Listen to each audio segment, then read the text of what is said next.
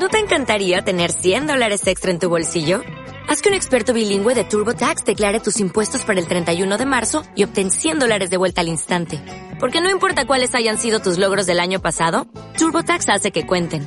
Obtén 100 dólares de vuelta y tus impuestos con 100% de precisión. Solo con Intuit TurboTax. Debes declarar para el 31 de marzo. Crédito solo aplicable al costo de la presentación federal con TurboTax Full Service. Oferta sujeta a cambios o cancelación en cualquier momento.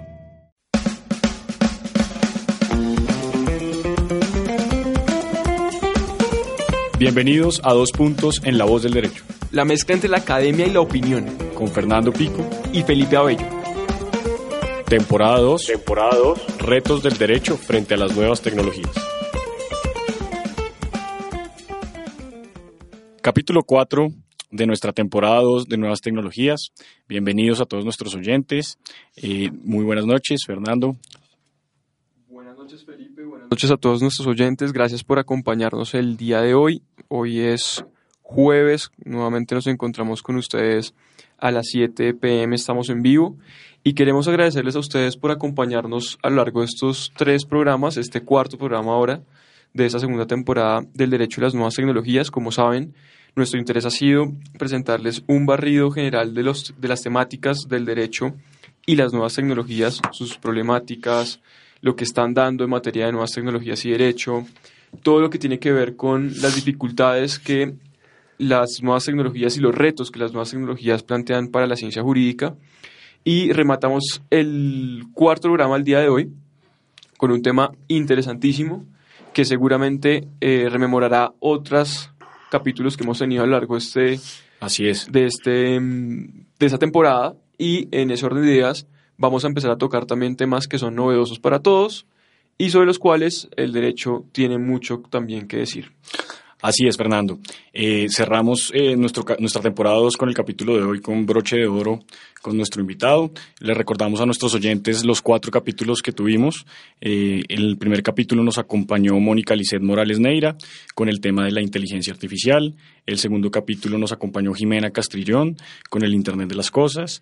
El tercer capítulo estuvimos con Luisa Fernanda Herrera Sierra con el tema de los mercados tecnológicos y el día de hoy nos acompaña el doctor Ernesto Rengifo García con el tema Smart Contracts y blockchain.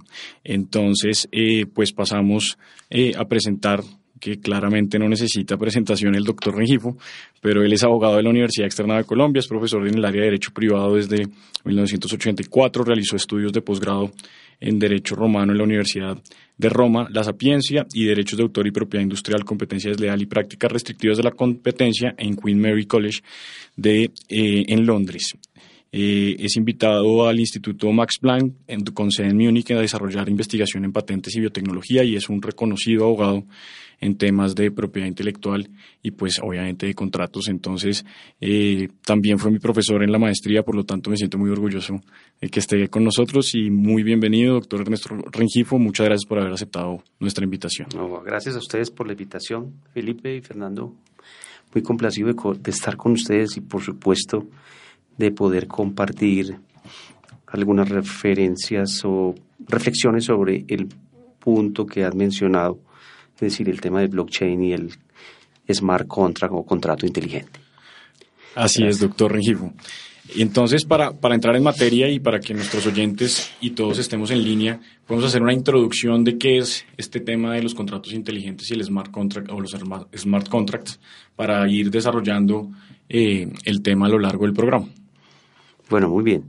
Mm, digamos que mm, en el año 1994 el tema smart contract, cuya traducción sería contrato inteligente, pero aquí debo de precisar que la, la expresión contrato inteligente es incluso más precisa que el lenguaje inglés porque la palabra smart es una palabra ambigua. Smart significa inteligente, pero smart también significa elegante. Eh, por eso la palabra en cambio la palabra inteligente tiene, un, tiene una connotación particular en nuestra, en nuestra lengua. Bueno, pero ese término smart contra o contrato inteligente fue acuñado por un informático llamado Nick Szabo en 1994. Y Sabo definió los contratos inteligentes de la siguiente manera. Un contrato inteligente es un protocolo transaccional computarizado que ejecuta los términos de un contrato. Los objetivos generales de su diseño son satisfacer las condiciones contractuales comunes, minimizar las excepciones temerarias y fortuitas y minimizar la necesidad de terceros intermediarios fiables, cierro comillas.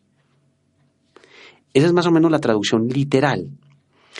Pero de esa definición yo destaco, y como punto introductorio a esta charla, es que ese concepto está unido a un protocolo computarizado que ejecuta los términos previos de un acuerdo. Es decir, eh, el concepto de smart contract de 1994 no es que en sí mismo ese eh, protocolo transaccional computarizado sea per se un contrato, sino que es un instrumento, un protocolo que ejecuta un acuerdo previamente celebrado por dos partes. Y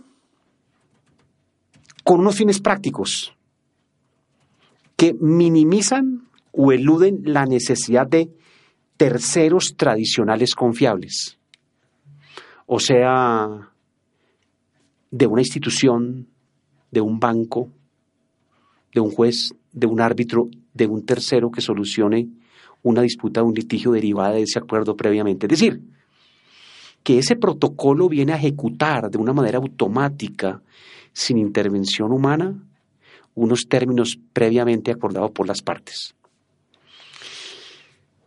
Pero hoy el tema deviene o despunta más complejo. ¿Por qué? Porque esa definición de Sabo, ese era el momento del desarrollo de la tecnología. era un código que en últimas expresaba lo que previamente se había acordado seguramente en un lenguaje natural como el español, el inglés o el francés, en un lenguaje binario y lo ejecutaba. Hoy en día, y cuando Felipe mencionaba los temas que han sido tratados en este módulo, creo que el primero fue el tema de inteligencia artificial, el mismo contrato, el mismo sistema celebra el contrato y lo ejecuta. Y es ahí el punto. Dense cuenta que en la definición de Sabo, el acuerdo, esto de la presencia de la voluntad humana sigue siendo necesaria. Lo que hace el protocolo computacional es ejecutar el acuerdo previamente y excúsenme ser redundante en este punto. En tanto que hoy, con los desarrollos de la inteligencia artificial, la inteligencia artificial, y ustedes vieron en Internet de las cosas, celebra el mismo el contrato y por lo, por lo tanto, y, y asimismo ejecuta en este proceso de automatización que estamos viendo. Ese, ese es, digamos, una noción eh, eh, importante y relevante para lo que sigue, que es el tema del el blockchain. Claro. ¿Por qué, Felipe? Porque efectivamente pienso que no se puede entender en la hora actual el concepto de smart contract sin la plataforma, sin la plataforma blockchain. ¿Listo? Entonces, si ustedes me permiten, vamos al tema del blockchain. Entonces, el blockchain sobre el blockchain debo decir lo siguiente. El blockchain se puede explicar efectivamente como una tecnología disruptiva. Yo sé que la palabra disruptiva está de moda, pero aquí vamos a entender por qué es disruptiva. Hay innovaciones que son lineales o innovaciones incrementales, mejoramientos, pero cuando una innovación es disruptiva, es un rompimiento o una ruptura sobre lo que existía. Entonces, ¿por qué digo que blockchain o la cadena de bloques, la traducción literal al español, es una tecnología disruptiva? Porque es que si ustedes piensan, Internet es disruptiva frente a Internet. Internet es fundamentalmente un sistema, una arquitectura de redes, un instrumento de comunicación, y además un instrumento para usted obtener información. Pero Internet no fue diseñada para hacer negocios. Noten ustedes cómo hay cantidad de medidas de seguridad o cybersecurity measures, medidas de seguridad tecnológica, porque es que Internet no se hizo para celebrar negocios. En cambio, blockchain sí es una cadena de bloques para hacer negocios. Por eso es segura. Entonces, el, ¿por qué esa unión entre el concepto de blockchain y el concepto de smart contract? Porque es que, digámoslo en este lenguaje, blockchain viene a ser como la plataforma que ejecuta ese código computacional llamado contrato inteligente. Y como blockchain es cierto, seguro, infalible, le está asegurando al contrato que va a ser inexorable e indefectiblemente ejecutado sin intervención humana.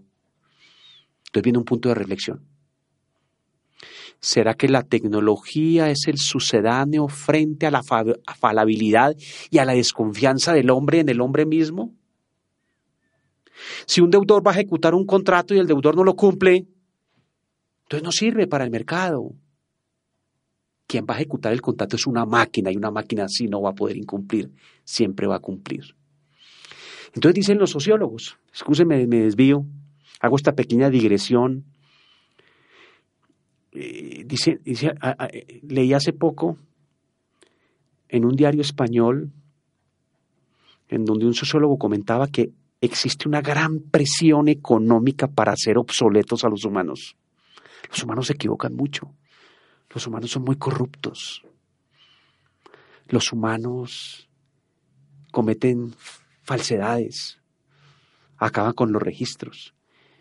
Entonces, eh, hemos creado una tecnología que va a suplantar al hombre o a la falibilidad y la ejecución del contrato entonces va a quedar totalmente automatizada.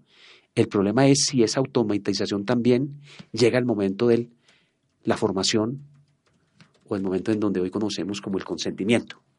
Bueno, pero así como les mencioné a Sabo en ese documento fundacional de 1994, blockchain también tiene un documento fundacional.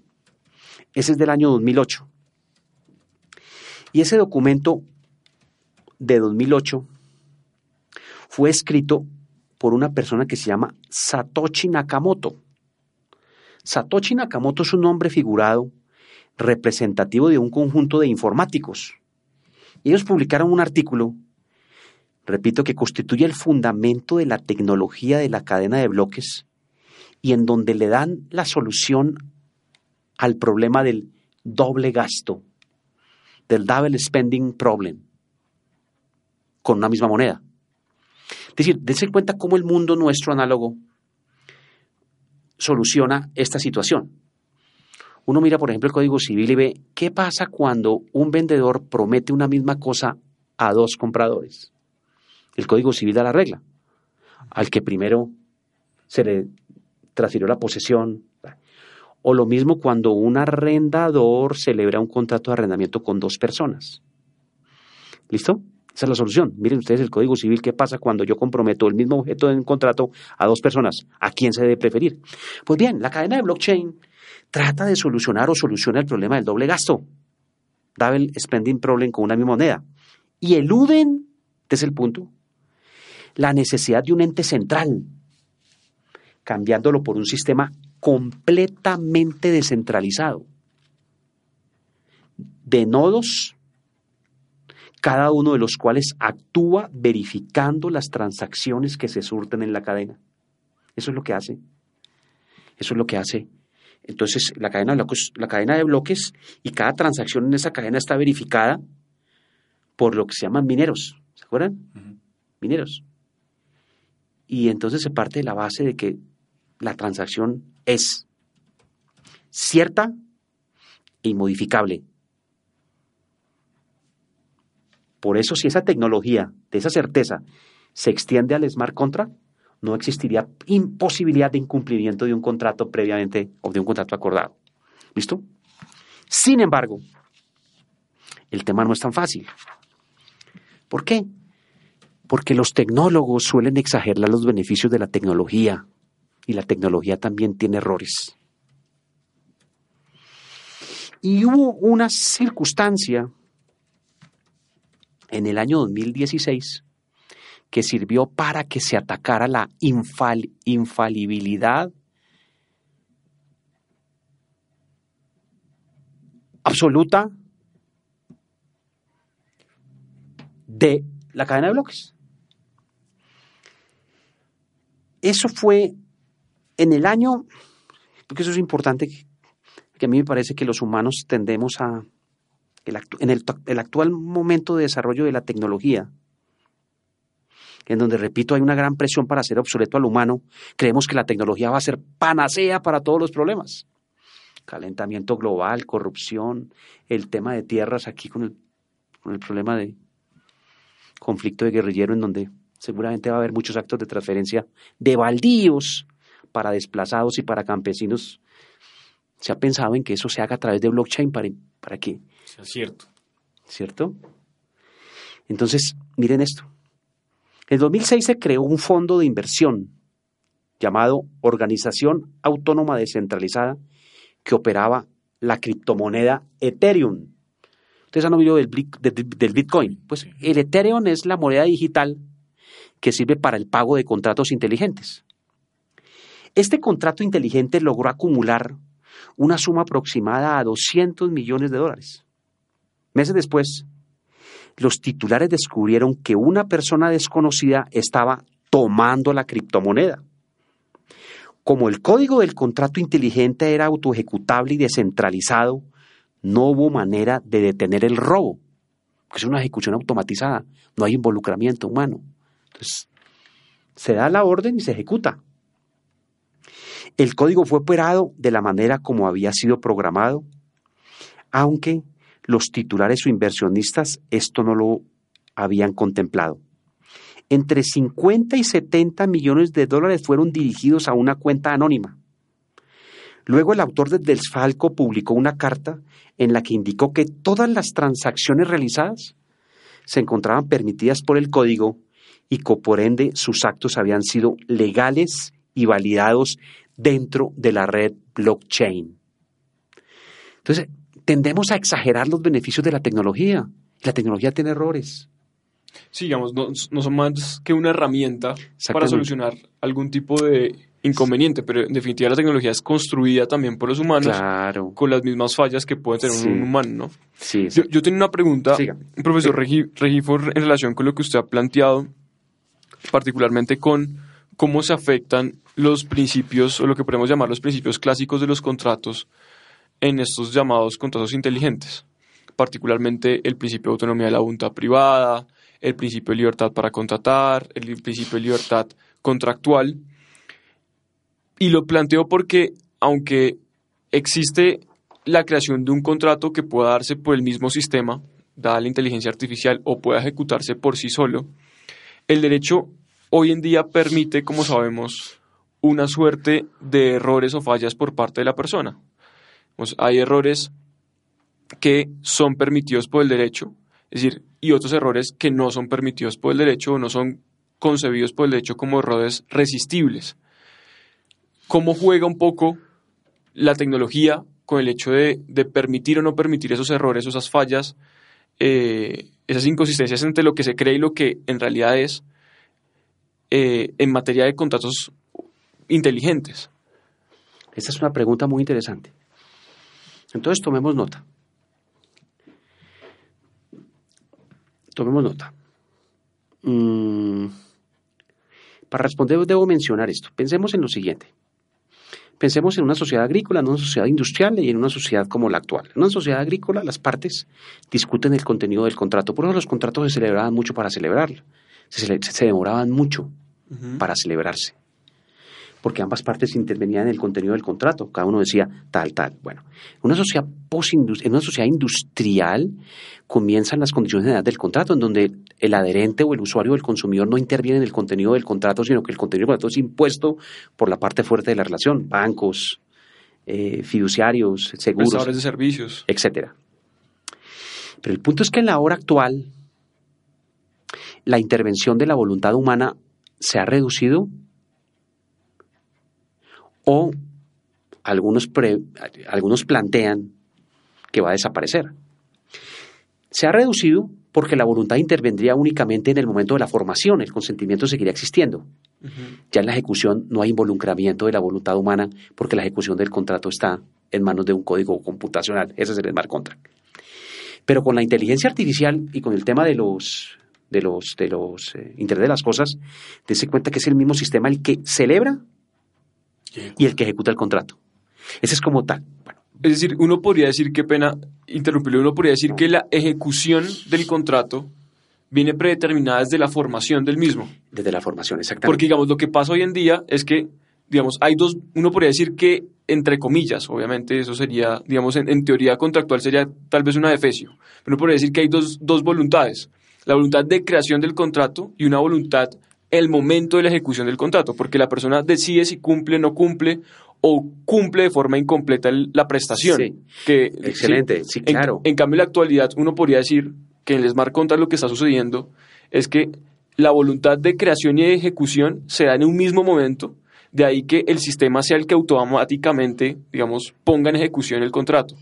Sí, exactamente. Algunos dicen que, eh, que, el consentimiento en un contrato inteligente es doble. El consentimiento en la formación y el consentimiento sobre la manera como se va a ejecutar el contrato en, en donde no interviene la voluntad del deudor. Es doble. Pero bueno, pero vamos al tema del error, que usted me, que me pareció interesantísimo. es un primer punto el que comentamos ahorita y el otro es el error. Claro. Entonces, dése en cuenta, de, en cuenta cómo la teoría general, cómo la teoría del contrato, ah, por ejemplo, la regla del 1618 como criterio de interpretación de los contratos dice prevalece la voluntad, real antes que la manifestada. Antes que la manifestada, ¿cierto? Bueno, y aquí lo remito al tema del disenso, al tema del eh, error obstativo, etcétera. Bueno, pues bien, en materia de contrato inteligente, el tema del error va a estar presente. ¿Por qué? Porque si el acuerdo previo está expresado en un lenguaje natural, inglés, francés, alemán, italiano, y ese va a ser trasunto, copiado, traducción, lenguaje binario, el lenguaje binario se puede ocupar, se puede equivocar. Entonces vendrá el problema si el lenguaje binario o el lenguaje computacional reflejó, representó la verdadera voluntad. La verdadera voluntad. Entonces, se en cuenta que el derecho tradicional, las reglas de qué prevalece, la voluntad o la manifestación, o eh, qué tipo de error es el que implica la nulidad del contrato, también esa disputa se puede plantear cuando el lenguaje natural se traslada a un lenguaje computacional que se expresa en un código binario de ceros y unos. Pero aquí debo agregar. Algunos sostienen que la diferencia entre el contrato tradicional y el contrato e inteligente es esta, que la ambigüedad no existe en el contrato inteligente. Dese cuenta que el lenguaje, el lenguaje natural es per se ambiguo. Las palabras las palabras sí, el lenguaje, la poesía, la literatura. es que, en definitiva la, lengua es una, es una interpretación. Exactamente. En sí misma, digamos, porque uno está interpretando las cosas mediante, mediante símbolos, digamos, mediante signos que son vocablos y, bueno, así expresiones verbales. Y en cambio se dice que en el lenguaje binario o en el lenguaje del contrato inteligente, la ambigüedad es un anatema. Ok que incluso no habría posibilidad para interpretarlo, porque es un lenguaje más preciso que el lenguaje humano. Claro. Es interesante, ¿no? Muy interesante, muy interesante. Sí, es muy interesante. Bueno, pero escúsenme mencionar una cosa que me parece que es muy importante. Sabo fue un anarquista. Todos estos informáticos son anarquistas. ¿En qué sentido? En el sentido de que no se necesita más un un trust, un tercero fiable. No necesita un banco, no necesita un tribunal. La tecnología soluciona el problema. Entonces viene el problema. Viene la siguiente reflexión. Desaparecerán las universidades, desaparecerán los tribunales, los jueces, las cortes, los árbitros, los profesores. ¿Será que el sistema hará obsoleto en su totalidad al humano, a la intervención humana, en un acto humano? Fundamental en la historia de Occidente como es un contrato. un contrato. Bueno. Doctor Regifo. Sí, señor. Vamos a un pequeño corte comercial y ya regresamos en La Voz del Derecho.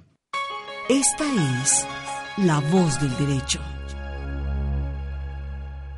Regresamos en dos puntos en La Voz del Derecho. Hoy estamos en nuestro capítulo 4 de nuestra temporada de nuevas tecnologías. El tema es Smart Contracts y Blockchain y el invitado del día de hoy es el doctor Ernesto Rengifo García. Antes del corte, el doctor Rengifo nos estaba explicando el tema de eh, cómo, este, cómo el blockchain puede ser, eh, puede eliminar ese tercero que se necesita siempre, como los tribunales o los jueces. Este es un tema, este es perdón, es un tema interesante. ¿Por qué? Porque algunos han planteado que el, que la misma cadena de bloques, que el mismo código es la ley, code is law.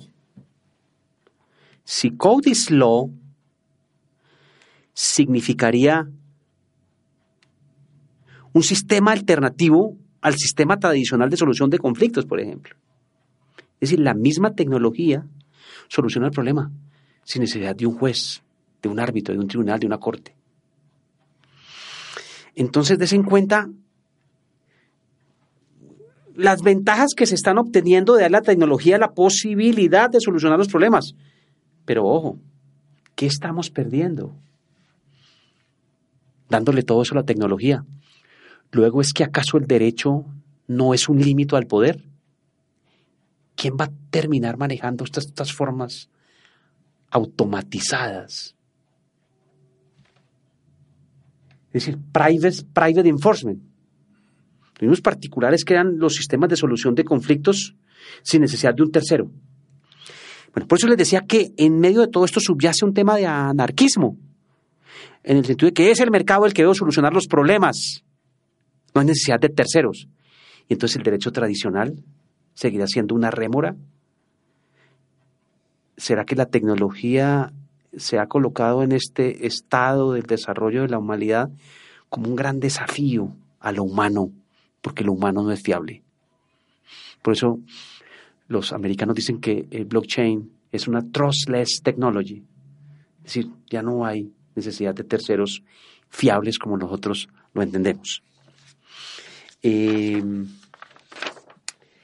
Pero, digamos, en, en ese escenario, el mismo código que termina siendo la ley, ¿no, también, no, tendría también los mismos problemas? Es decir, así como un código puede estar más redactado, un código me refiero a un código escrito, un código civil, un código de comercio, una regla determinada puede estar mal redactada, ¿por qué no hablar también de la misma falta de redacción de un código, de una regla en el, digamos, en una codificación tecnológica mm, eh, negativamente predispuesta, en fin?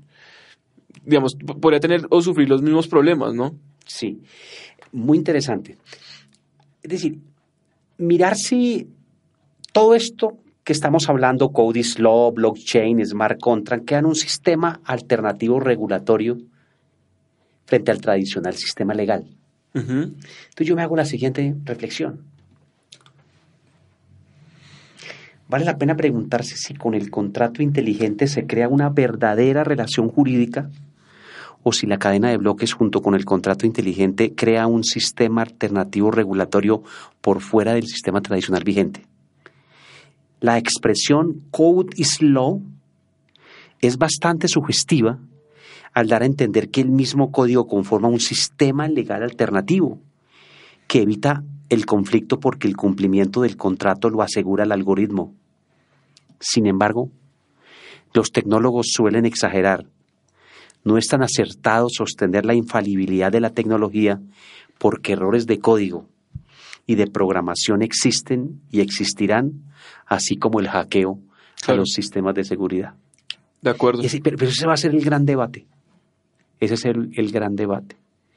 Eh, acabo de adquirir por Amazon un libro, un libro publicado por la Harvard, Universidad de Harvard, que se llama Blockchain, Blockchain en the Law.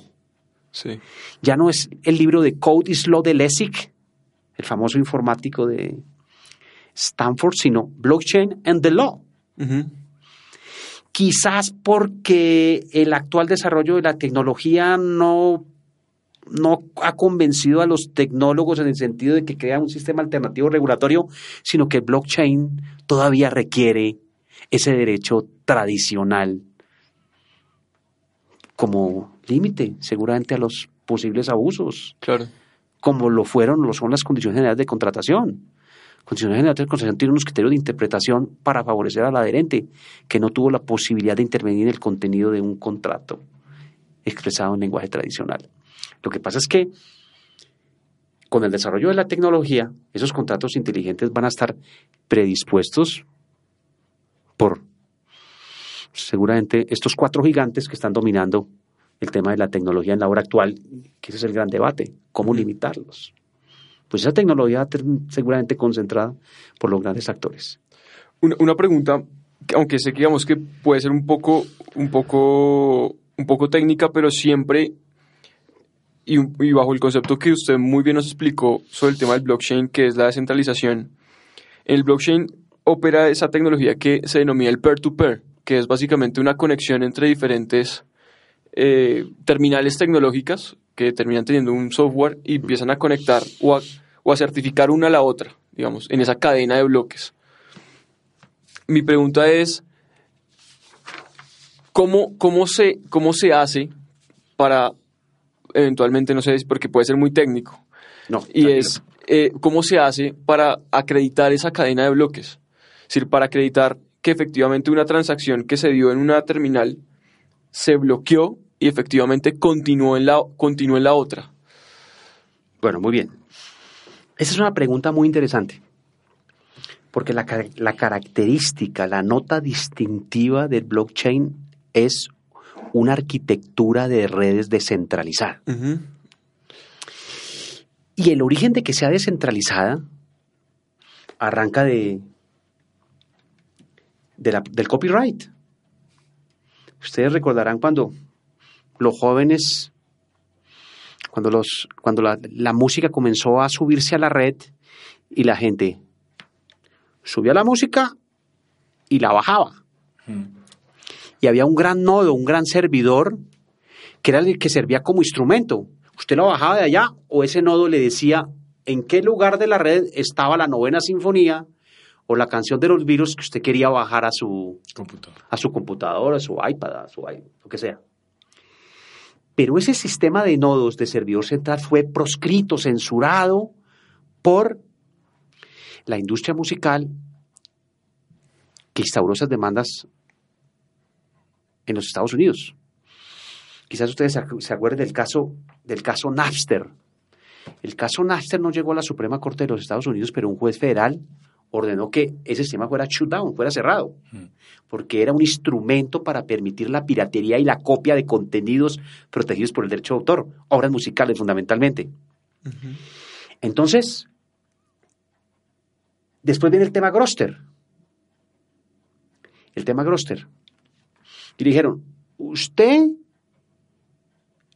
la Suprema Corte de los Estados Unidos no se puede colocar en contra de la tecnología porque ese es un avance, pero usted no puede aupar o estimular a que los terceros bajen contenidos musicales sin autorización del titular. ¿Listo? Bueno, entonces, ¿qué pasó? Por un sistema de arquitectura de redes, esos nodos, esos servidores desaparecieron.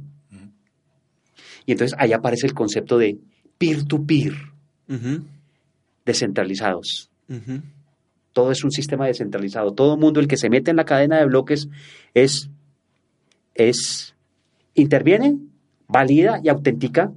Al mismo tiempo, pero no almacena. Sí, exactamente. No, exactamente. Entonces esa es la tecnología descentralizada. Y eso arranca por eso. Obviamente es un tema tecnológico, es un tema complejo, es un tema de, de, arquitectura de redes. De ahí está de proof of work, el tema de mm, criptografía, llave pública, llave privada, descentralización, peer-to-peer, eh, minería, los mineros. Sí, los mineros no es el que va a la mina y saca oro y tal. El minero es el que descifra, valida las operaciones que se están aconteciendo en la cadena de bloques y le da seguridad al sistema. Ok. Sí. Doctor Ahora- Rengifo, en el, en el tema de los, de, digamos, retos de nosotros los abogados frente a los smart contracts, pues se plantea ahí es, eh, esa interdisciplinariedad para atender el código. O, o, digamos, trabajar de la mano de las personas que redactan los códigos para reducir esa, ese, ese problema que usted planteaba al inicio, y es yo se, lo, yo se lo pongo en español, en inglés, y usted me lo pone en código, pero tenemos que buscar la forma de que no haya esa, esa brecha para que no haya error. Exactamente. De modo pues que en las oficinas de abogados se van a van a atender, eh, van a tener un nicho muy importante y es contratar a programadores. Los programadores. ¿Sí? Y el lenguaje es sencillo. Si pasa X, la consecuencia es Y. Es un lenguaje más reducido. Por eso, es decir, el lenguaje hoy en día es un lenguaje lacónico. El gran reto que tiene el smart contract es si el smart contract pueda reflejar obligaciones mucho más complejas, un contenido obligacional mucho más rico. Obligaciones de medio, de resultado, obligaciones de best effort, mejores esfuerzos. ¿Qué significa la buena fe, razonabilidad? Ahora son sistemas de pago sencillos, billetera virtual, por ejemplo, Un canon de arrendamiento. un canon de arrendamiento, etcétera. Ujú. Pero el gran reto es, vuelvo y repito, el lenguaje hoy es un lenguaje lacónico, pacato, corto. El problema son si el smart contract podrá reflejar negocios o transacciones económicas complejas, vertidas o que expresen una relación jurídica compleja, no solamente un tema de pago, o no solamente la verificación de un siniestro y como ocurrió el siniestro, páguese el asegurado. Claro. el pa- Como- una valoración de la conducta al momento de la prestación. Exactamente. Digamos que es cuando, cuando se valora un poco como eh, la, la prestación desde el punto de vista conductual de la, de la, digamos, de la persona que ejecuta, ¿no? Sí. Si lo hizo bien, si no lo hizo bien, Sí. ¿quién va, ¿cómo valorar eso? ¿De acuerdo? Sí. Eh, con ocasión de la pregunta que me acaba de hacer, muy interesantes las preguntas. No, no. No, No, muy interesante la respuesta. no, no, no. Pero con ocasión de la pregunta de Felipe, eh, y cuando estaba yo en ese proceso de análisis para llegar a escribir y puntualizar qué era un, qué era un contrato inteligente, me encontré con una discusión muy, muy, muy llamativa que la, que, que- que la escribiste en, es- en este documento que después lo vamos a socializar. Y es que para algunos el contrato inteligente es una forma anticipatoria de autoayuda. Y que un, que un contratante predispone para asegurar el cumplimiento del contrato que celebra. Es decir, que la solución ante el incumplimiento no está delegada a un tercero, sino el mismísimo código programado está programado para actuar digitalmente y recuperar la cosa o solucionar el incumplimiento. Entonces, piensen ustedes cuando compran una lavadora y usted como comprador no paga la cuota mensual que debe pagar para abonar al precio. Inmediatamente el sistema te desactiva el uso de la grabadora. Por eso les dije que era una forma anticipatoria de autoayuda, un private enforcement. Yo no necesito ir a un juez para que diga que él incumplió y que lo tanto me tiene que pagar eso y además la, la mora. El mismo sistema, el mismo si- sistema recaptura el producto vendido. Y entonces esta discusión se presentó en los Estados Unidos con los Starter Interruptive Devices, utilizados en la industria automotriz. Si usted no paga la cuota del carro inmediatamente, usted no puede... No le vuelvo a aprender. no le Claro, vuelve- y si lo atamos a los, a los, las cosas inteligentes. Claro, eso es private, cosas. eso es private Claro. enforcement. Entonces hubo todo un debate constitucional en los Estados Unidos de si ese sistema tecnológico que aseguraba el cumplimiento era válido o no. Bueno, y entonces el Código Uniforme de los Estados Unidos, a propósito de la industria automotriz, lo consagró porque varios estados aceptaron esa forma anticipatoria de autoayuda o de cumplimiento.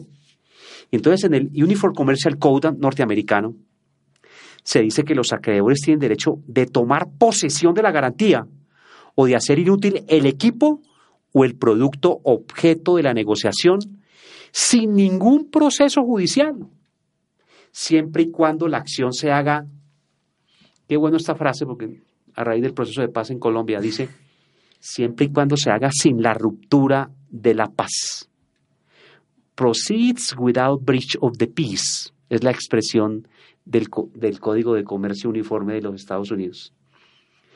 Esta exigencia de que la acción es válida cuando no haya afectación de la paz social es cumplida por la industria automotriz. Entonces la industria automotriz, eso va a llegar a América Latina. La Toyota, por ejemplo, tiene ese instrumento. Si usted no paga, pues se desactiva. Sin embargo, la, la legalidad de ese interruptor del inicio está supeditada a que el deudor sepa que el instrumento ha sido instalado y que él tenga la posibilidad de cumplir.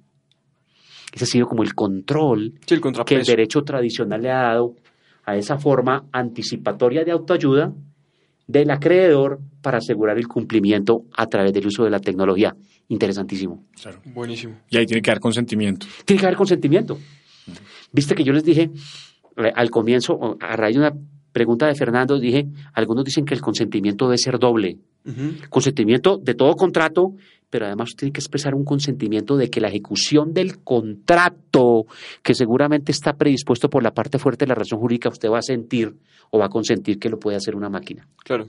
Sí, que lo va a hacer por intermedio del código. del código, sí señor. Sí, Pero señor. no, es muy, muy interesante, muy, Sí. muy Bueno, chévere.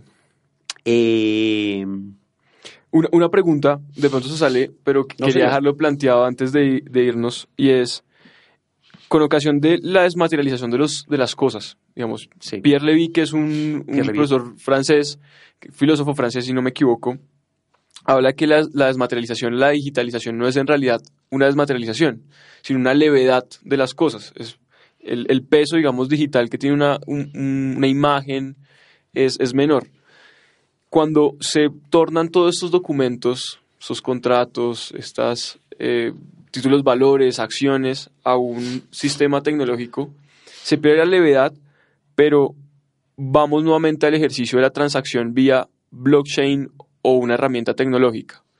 Y es cómo, cómo se asegura, es viable asegurar la tras- trazabilidad de un título valor de un instrumento, llámese contrato, cualquier tipo de documento, vía blockchain.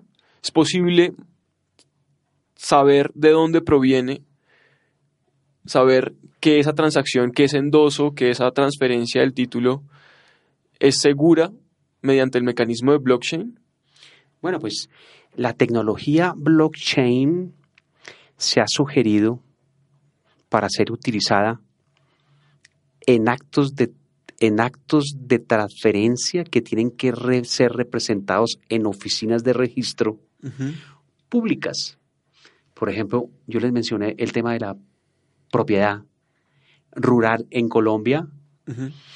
Eh, dos, se dice hoy que el tema de la transferencia o cesión de los derechos sobre intangibles se haga a través de Blockchain. la tecnología blockchain.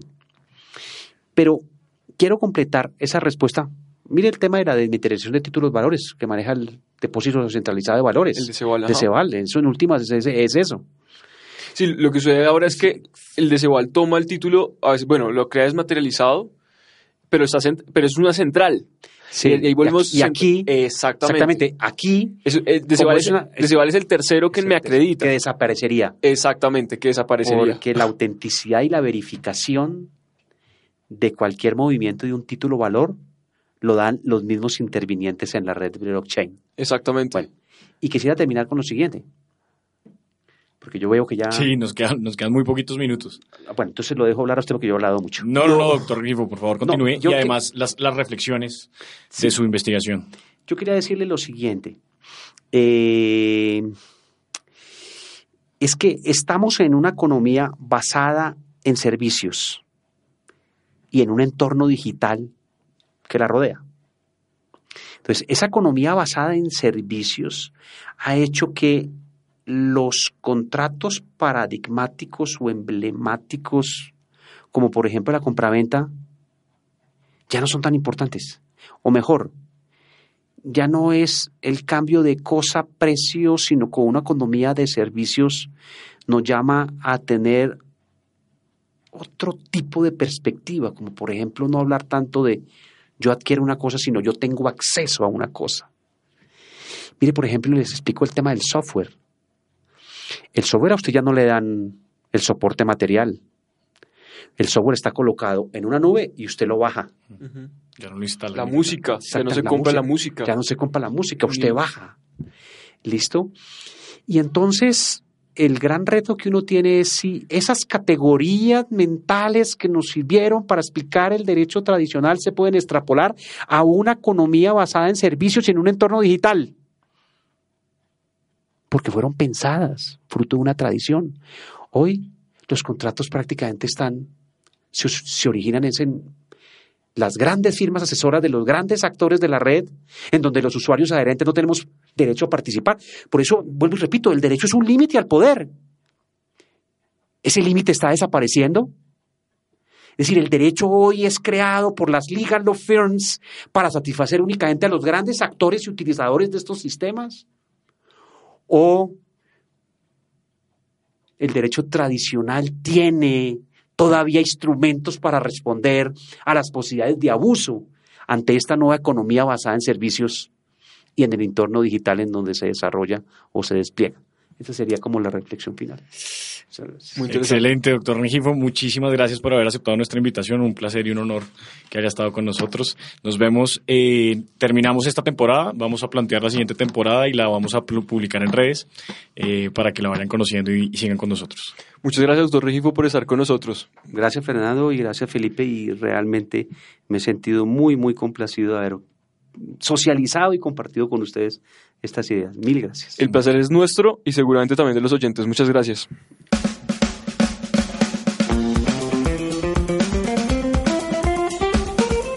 Esto fue Dos Puntos en la Voz del Derecho La mezcla entre la academia y la opinión. con Fernando Pico. Y Felipe Abello. Temporada 2. Temporada 2. Retos del derecho frente a las nuevas tecnologías.